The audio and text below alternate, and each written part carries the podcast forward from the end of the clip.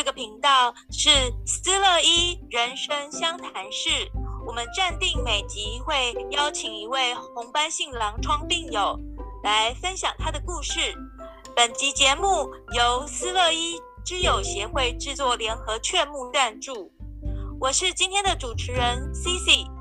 今天的节目很荣幸邀请到桂香姐来分享她的故事。很高兴今天你可以接受我们的访问哈。那知道你是一个呃红斑性狼疮的患者，然后那想请问你，你肌肉骨骼方面的不舒服有哪些呢？嗯，我现在就是整个右脚，右脚从大腿骨啊到那个小腿，诶，还有脚脚趾头都麻麻的，然后有时候。就是会感觉酸痛这样子，酸痛的部位是哪里？就是整只右腿吗？比较在那个大腿骨、髋关节这个地方比较酸痛。那这个情况有多久了呢？嗯，我去年哈就感觉说我的右脚不是很舒服，有时候会感觉说有有那种。有有个点哦，会有麻的感觉这样子。嗯嗯。后来因为就是只是麻而已，没有说影响走路什么，我就不太在意。后来，是就说今年吧，呃，就是在一月份的时候，感觉脚的麻麻的酸麻的程度越来越严重了。后来，呃，我有询问我的那个免疫。风湿科医生他就跟我讲说，可能就是说我我这个红斑性狼疮影响的，有时候是说末梢神经方面呢、啊，哈，会会产生麻麻胀感这样子。是，但是就三月份的时候，有一天就是爬楼梯的时候，怎么感觉整个脚好像都无力了，我吓了一跳。嗯、后来我就到那个我们就近这边的国人医院，我去骨科检查。医生说我脊椎方面，呃，第三、第四椎有滑脱的状况，然后就开单说叫我去做复健，那我就持续做了六次的复健，那可是感觉就说好像做了那种酸麻痛感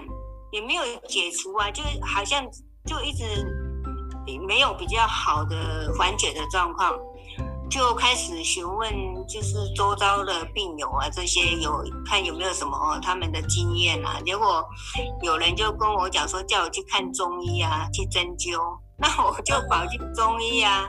那个中医我觉得也很离谱，他他说，哎，你应该是长骨刺，然后就叫我针灸，是针灸了六次，是。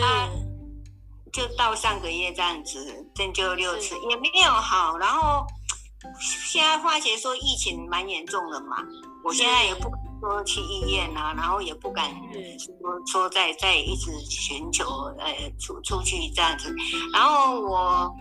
上周刚好有回诊我的。那个风湿科医生，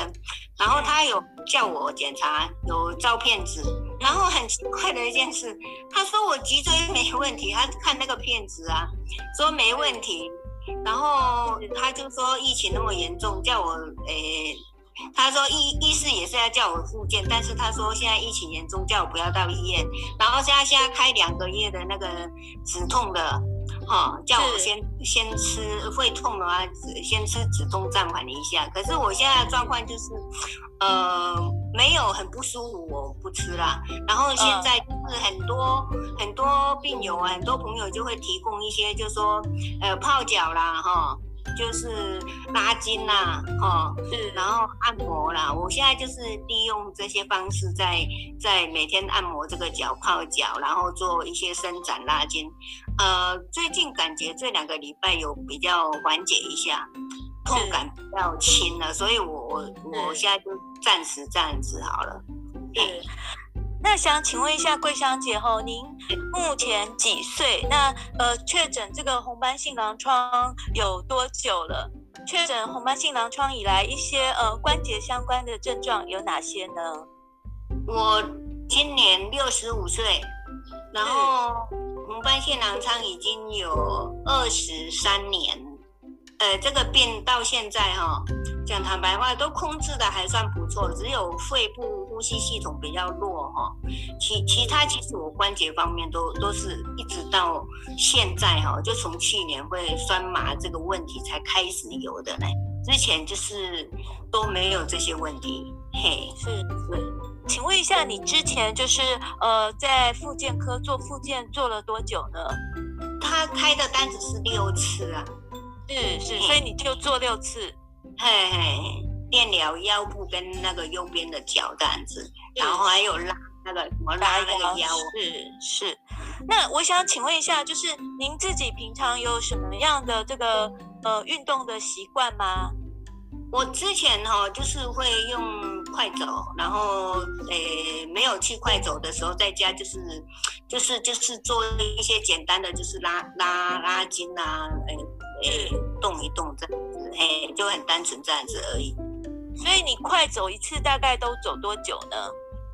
嗯，半个小时到四十分钟这样而已。半个小时啊，那会走到有点呃微喘的感觉吗？对，我后半段会这样子，我前半段会后半段会走比较快一点。是，那最近这个右脚的不舒服会影响到您的平常快走的习惯吗？我已经半年没有去走，因为脚站我不太敢走，嗯，不太敢走。哦，OK。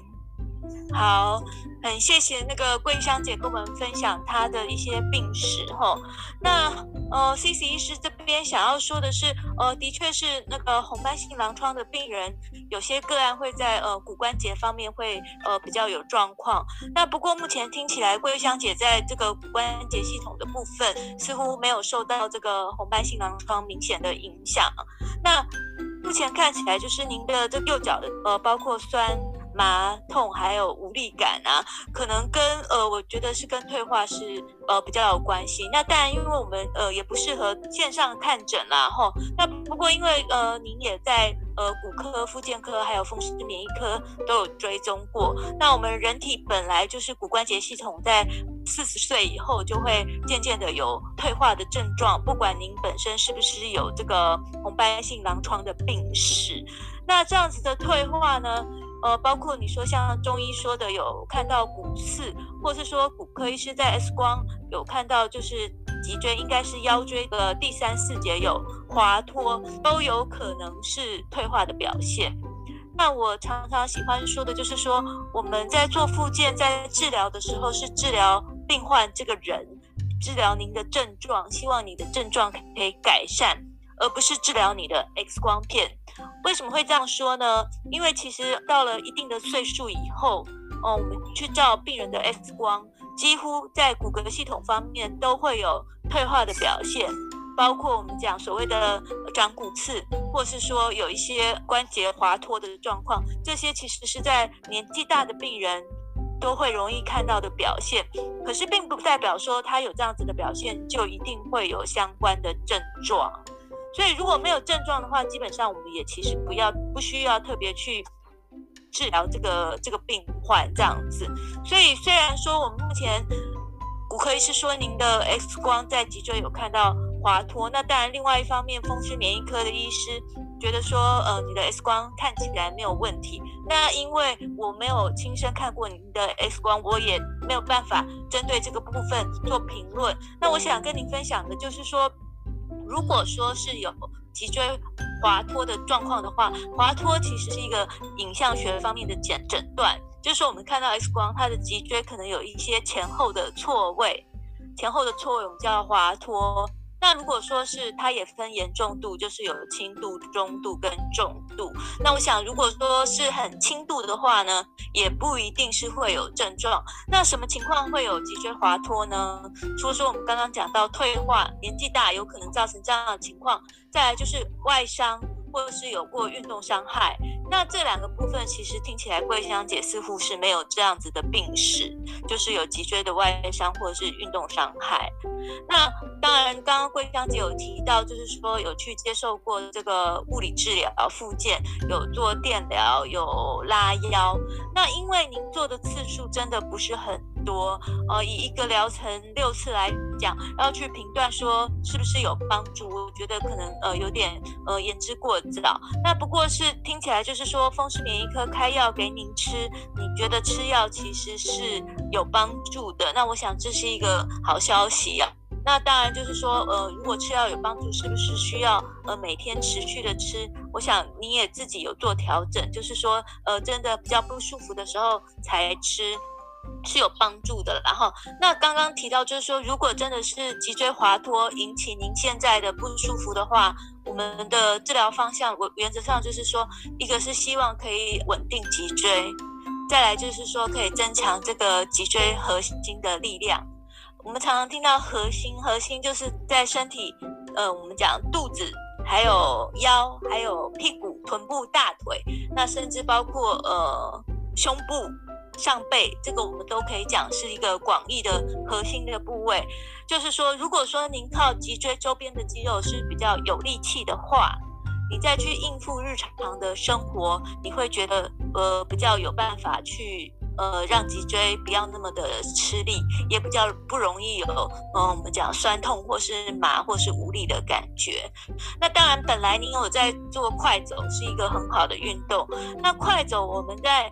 运动处方上来讲是比较偏有氧性的运动，就是说，哎，你做这个运动的时候，其实是对你的心肺耐力是有帮助的。可是我们现在提到，就是说，因为您现在的症状是比较需要就是稳定脊椎相关的一些运动，所以我会比较建议，就是说可以做一些呃训练核心的运动，包括说我们讲瑜伽，瑜伽其实是蛮不错的一个运动。那一开始做的时候呢，我还是会建议，就是说，可能要有一些比较专业的人士，不管是呃瑜伽老师、教练，或者是物理治疗师，或者是复健科医师也好，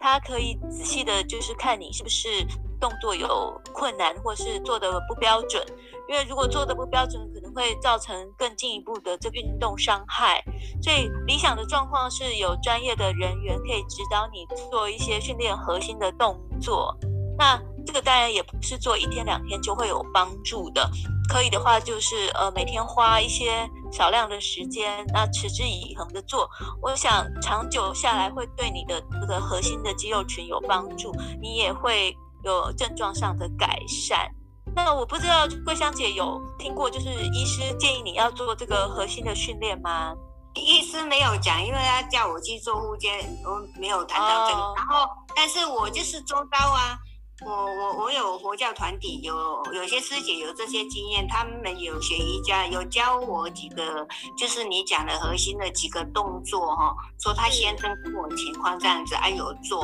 啊躺在床上做的这样子的一些动作，呃，我是有每天就是练那那个动作。做家事的时候，我有去买那个腰夹啦。哦，好好好好，就是就是做家事的时候比较会。动到身体的状况，我有穿着腰腰夹固定，嘿，这样听起来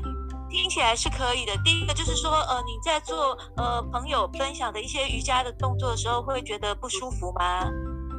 在做的时候，当然那个那个拉会拉到筋那些哦，当然是会。可是我花姐说有有做了，我才会有做了两个礼拜哈。因为我就是在右边的大腿哈，那个筋那个方面哦，本来我侧右边睡哦，压着都会痛感，现在是也没有痛感了。哦，好好好，听起来是很不错。我想就是你可以照着朋友分享的运动去做，那几个原则就是说，做的时候如果你会痛会不舒服，需要用忍耐的方式去克服才能做到的话，那就先避免。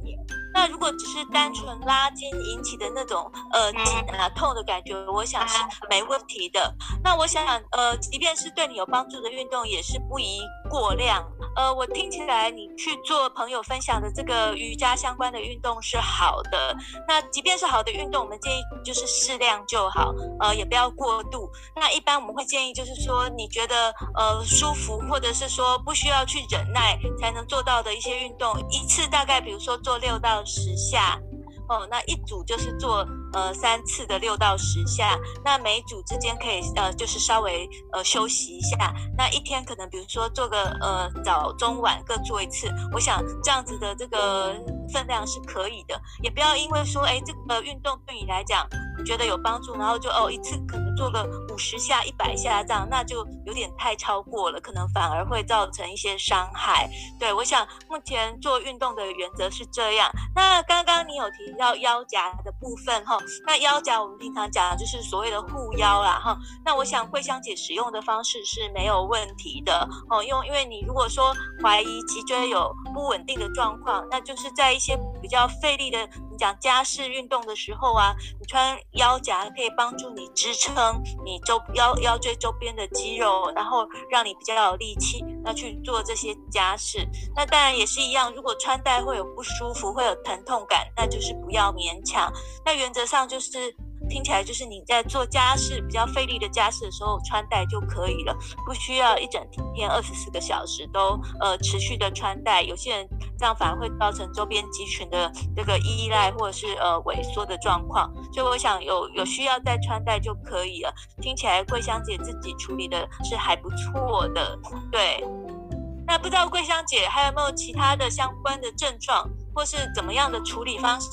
会想要知道我们的想法呢？如果说哈，我这种症状了哈，就是当然我就是按照说啊、自己复健啊，自己这种就是保持的方式的话哈，哎，如果就是说暂时维持这样的，当然如果说呃日子久了，它的酸痛感还是会一直持续下去，然后或许就是说我我是说或许啦，会会痛到不舒服的时候，我是不是就是要到骨科去再持续的治疗？目前听到的状况就是说，其实风湿免疫科开给您的药物是有帮助的。那你自己也不是说过度的用药的状况。那再来就是说，呃，用一些运动的方式，让自己的这个生活品质过得还不错，然后疼痛也获得控制。我觉得目前是没有很迫切，就是说一定需要去看骨科的状况。那当然，除了说医疗的介入，然后你持续的运动以外，我觉得呃，可能也要注意自己。的营养状况，因为我们年纪大，的确会有一些呃，包括骨质的流失，包括肌肉的流失。现在有所谓的肌少症，可能也会引起你这样酸痛麻无力的问题。所以平常可能要注意，就是说补充一些含钙的食物，比如说像我不知道桂香姐妹喝牛奶或是喝豆浆的习惯哦，那可能可以吃一些小鱼干、丁香鱼，或者是吃豆腐，一些豆类食物，其实对钙质的补充也是有帮助的。除了呃补充。充一些含钙质的食物之外，也会建议一些含呃蛋白质的食物，对于呃要避免肌肉的流失是有帮助的。那蛋白质，比如说豆类食物，我们刚才提到的豆浆、豆腐，或者是吃呃鱼，或者是吃一些肉，哦、我想都会会有帮助。所以我想那个桂香姐除了在医疗运动这方面有注意以外，我想饮食也要注意。我好像都有在吃诶、那很好啊，当然你之前呃快走都有做到呃一次走三十分钟到四十分钟。那如果右腿的这个不适感有改善的话，也许你可以从快走五到十分钟，每天这样走的分量开始，不见得一次就要马上走到呃半个小时，就是渐进式的。除了说您做的一些瑜伽的运动以外，我们讲的是一些比较针对肌力的训练，那还有心肺功能的训练，我想也可以就是同时呃都有，那对身体来讲是更有帮助。助的，对，因为我们平常都讲说，要补不如食补，食补不如运动补。那我想，呃，桂香姐做的很好，就是说，包括运动的部分，包括呃饮食的部分。我想，如果您有持之以恒的有在做，我想不一定需要呃进展到要看医生医疗介入的这个这一块。好，谢谢。请教一下，你说那个核心的那个运动哦，深蹲的话，OK 吗？如果您以前没有深蹲，我不建议从现在开始马上做深蹲，因为还要评估你的膝盖的状况。我不知道说你膝盖平常会不会走路容易有酸痛的情况呢？去年都有在做深蹲呐、啊，哎，膝盖方面是 OK 的呢，有人教我做的，是是。如果说您之前都有在做深蹲，而且没有什么不适的话，那的确现在也可以尝试着做深蹲。那如果说呃一开始怕会不舒服的话，可能就一次先从六下开始。那也是一样，六下看看可不可以做到呃持续的三三重复三次。那如果会不舒服，你可以就是比如说呃屁股稍微靠着墙去做深蹲也是可以的。那在做深蹲的时候，记得要配合呼吸，然后呃肚子的地方要稍微的这个用力收缩，这样子那个脊椎才会比较稳定。哦，不会有脊椎方面的不舒服，可以试试看。对，可是，一样是我刚刚提到的原则，就是说不需要去忍耐疼痛，或者是说要呃很不舒服，硬要咬紧牙关把它完成。应该是用自己身体的不适当做一个提醒，当做一个回馈。如果说有很不舒服的时候，就是要暂停，要请问相关的专业人员。因为之前医生说脊椎有滑脱的问题的时候，我就停下来，我就不敢做。哦，那你可以慢慢开始了，就是右腿不会不舒服的情况，从六下开始慢慢进展。好，听起来你自己照顾自己照顾得很好啊。对啊，二十几年啊，就是要靠自己呀、啊。是，然后还有我们一般如果说有脊椎滑脱的情况的话，同一个姿势不要太久。就是说，比如说久坐啊、久站啊，都尽量不要一次太久。对，要常常变换姿势。我花姐问题也是，就您讲的，西西医师讲的久坐了。我花姐现在就是，好像是除了做家事还是出去以外，什么在家里就是坐在那边啊，划手机啊。所以有些时候我会提醒病人，就是你可以利用手机的这个闹钟功能。比如说，你定时，你觉得自己一次做不要超过十五分钟，那你就设闹钟十五分钟，它响啊，你响就是说哦，我要提醒自己起来，稍微走去喝个水，或是去呃起来伸伸懒腰，或是到阳台稍微看一下花啊，看一下天空啊，都好，就是不要一直持续从久坐这个姿势。所以手机的闹钟其实是一个蛮好的功能，可以提醒自己不要久坐久站。然后，呃，站在不舒服的时候也要避免拿重，因为我的经验是，有些家庭主妇去买菜，可能会觉得说，呃，一次要买足，不不想跑很多次，所以有时候一次买菜的分量，尤其是一些比较重的那个食物，像什么，呃，萝卜啊。或者是一些瓜果类比较重，那买菜一次想要买齐，那就会提重。那提重的话，如果说腰椎正好有状况的时候，其实反而就会造成更不好的这个影响。那我也想请问桂香姐哈，因为一般红斑性狼疮的病人可能会长时间使用类固醇，那有时候会造成质比较容易流失，有骨质疏松的状况。那在这个部分，请问有医师跟您听过，就是说你的骨头的 X 光看起来有流失的比较厉害吗？有骨质疏松吗？没有嘞。哦，OK，好，那应该就是还好啦，就是只是呃担心这个部分，可是不代表呃一定有。可是我花姐说还是要去检查看有没有骨质疏松。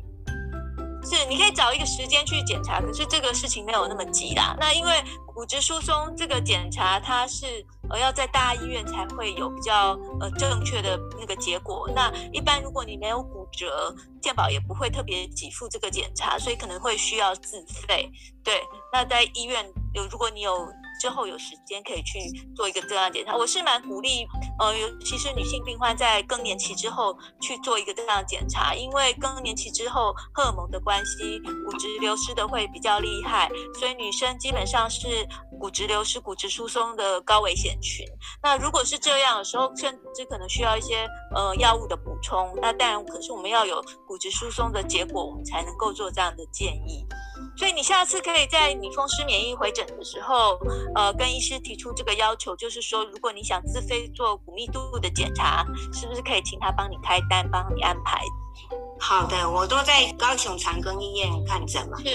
那我想他们是会有相关的设备的，对，有有有，嗯。我之前呢，我就看到说那个贴布啊，他的介绍蛮不错，我有订。结果那个呃，我每天现在自己就是哪个点比较痛哈，比如说哎大腿骨哪个点比较痛，我就会自己哦。我刚好美国的同学回来的时候，他有送我那个美国一个酸痛膏啊，按摩膏，很好，把它按摩完。后来按摩完以后一段时间，我就会。诶，这个传过这个贴布，我会贴，有有贴的效果还不错。那个早上起来感觉有痛感的时候，我贴一贴，我好像中午以后那那个点就比较不痛，甚至第二天那个点又又已经消除掉。可是我现在发觉我我的情况很奇怪，可是不是因为神经的问题？它会跑，为什么痛痛感会跑？嗯、是我先讲贴布这个部分哈，那我想请问一下桂香姐，你贴贴布的时候会有觉得凉凉的或热热的感觉吗？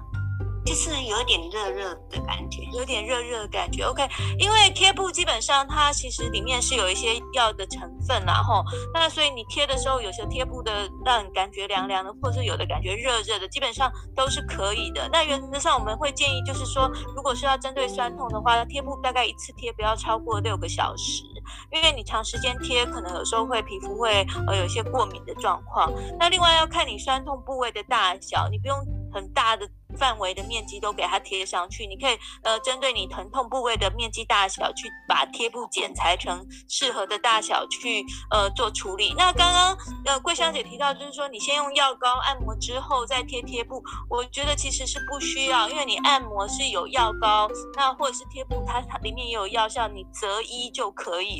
不需要按摩之后再贴贴布。你可以或者是按摩之后呃放着让那个皮肤可以稍微休息一下，或者是说你没有。擦药膏直接贴贴布也可以，那无论是药膏或贴布，只要你觉得有效，我想都可以使用。对，然后再来就是酸痛范围会呃跑来跑去的这个问题，的确是，如果说是比如说我们呃你的是腰椎神经，如果是有滑脱，那导致周边腰椎的神经根有受到压迫的话，那因为神经根的范围其实是蛮大的。那你压迫的地方可能会随着你的姿势或者是局部的水肿范围会不太一样，所以也会造成你感受有差别。比如说本来可能是在比较靠大腿的地方不舒服啊，有的人会跑到小腿，有的人甚至跑到脚底都有可能。所以桂香姐提到的就是说，可能是呃神经范围的引起疼痛变化的位置，我觉得也是有可能的。对，所以关于呃贴布还有那个疼痛范围的改变的。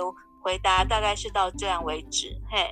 那桂香姐，我想不知道您方不方便跟我们分享您的病史已经有二十三年来说，其实是呃比较年长才发病的。那我想是不是方便请桂香姐跟我们分享当初发病的前后的状况，一开始是什么样的症状，然后后来又是如何确诊的呢？好，我是在那个八十九年的时候。就感觉说，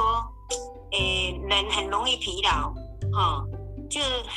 早上起来没有多久就一直想睡觉了。后来，诶，头发也掉得很厉害，然后那个手脚的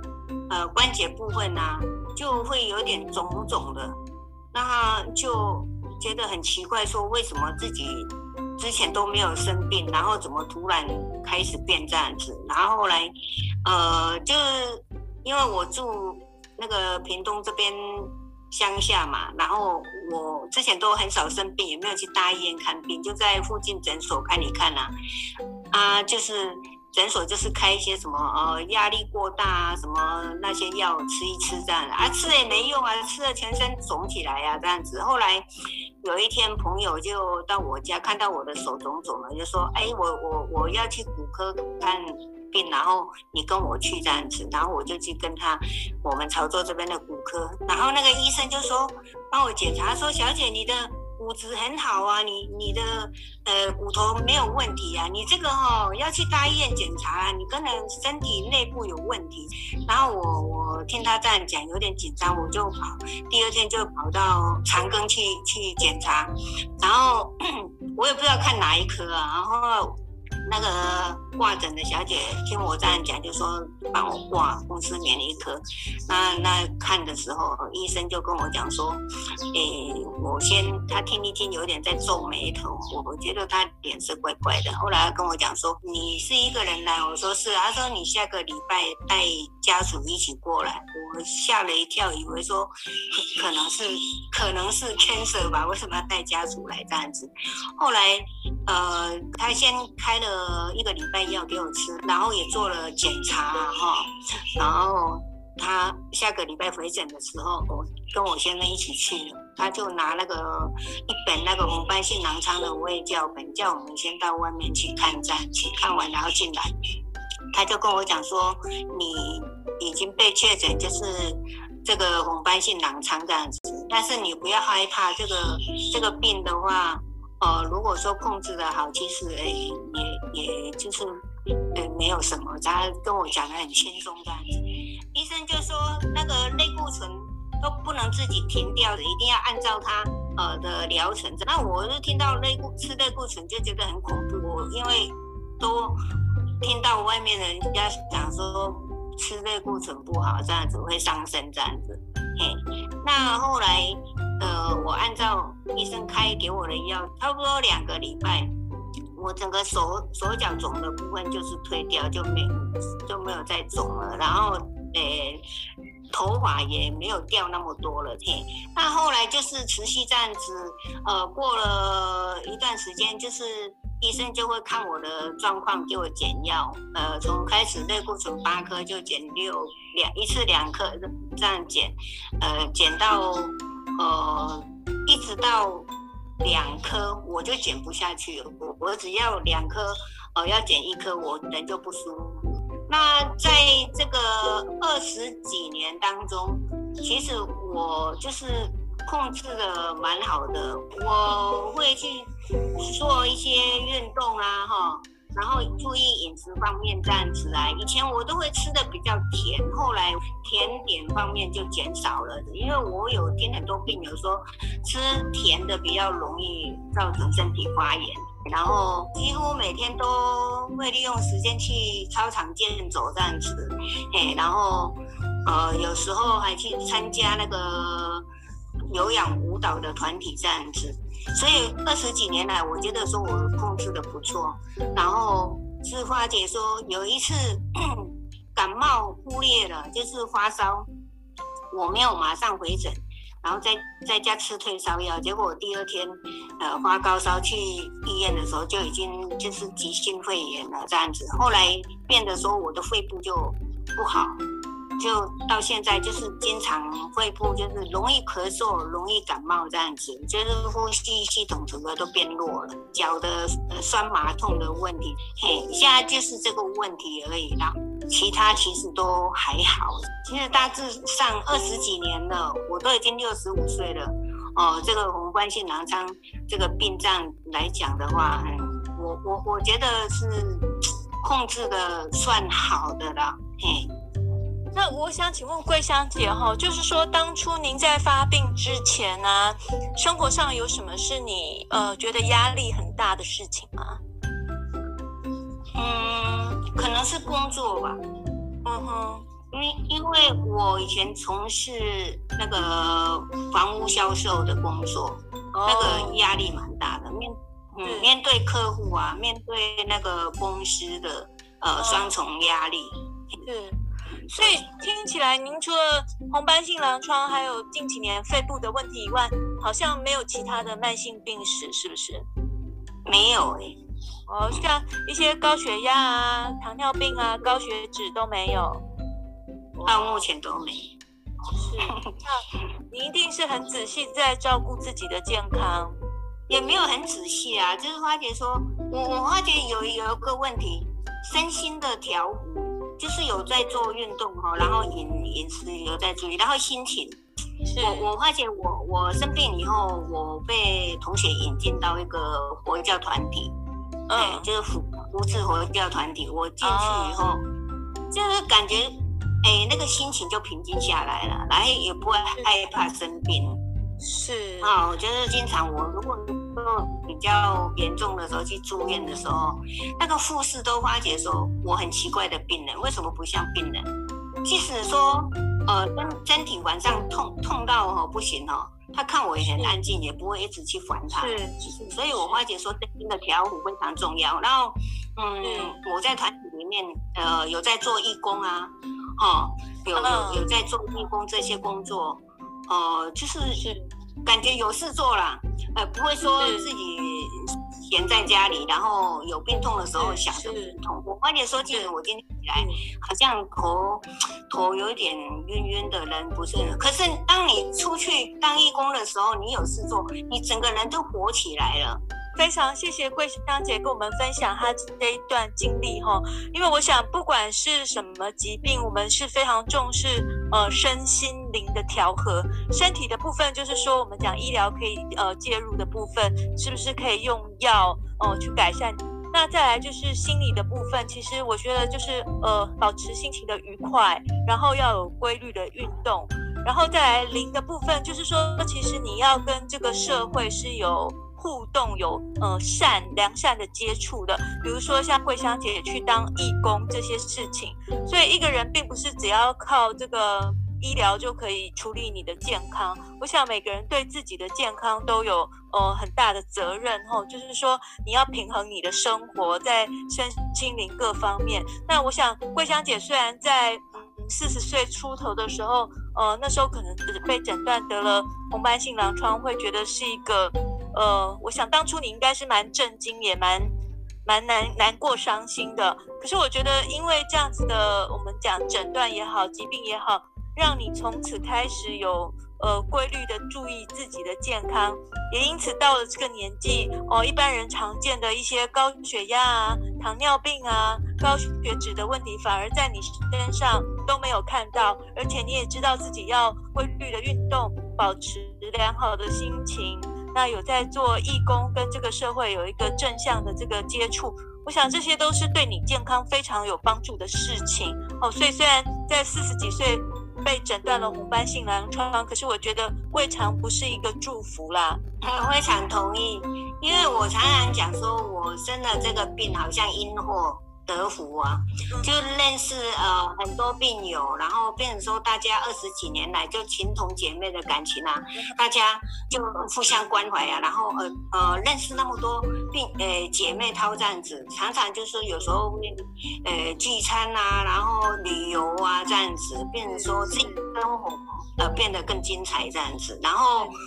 我会有更正面的呃呃能量，就是说我发觉说哎。我现在可以维持很健康的话，可以多多付出帮助别人，然后，所以我在学会呃担任总干事的话，呃到现在，然后就是尽量的说能够去服务病友这样子，然后呃有有一方面的想法就是说，像我被确诊，然后三个月以后，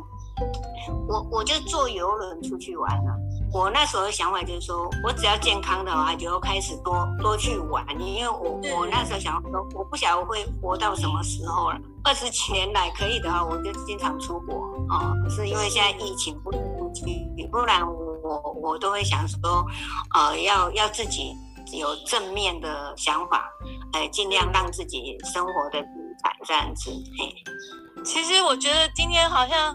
桂香姐其实给我更多的这个。人生宝贵的经验哈，因为对于对我来讲，其实你是我的前辈，因为我刚好要从四十岁迈入五十岁的这个年纪。那听桂香姐这样子的分享，也让我呃有很多的收获，觉得说就是真的是自己的健康自己要很负责，不管你的工作是什么，即便你是从事医疗人员，也不代表你不会生病。那不管是在身身体、心理跟你的这个灵魂，我们讲对这个社会有一个正向的回馈，各方面，其实我觉得真的是给我非常多的启发。非常谢谢这个桂香香姐的分享哦，谢谢西西医师，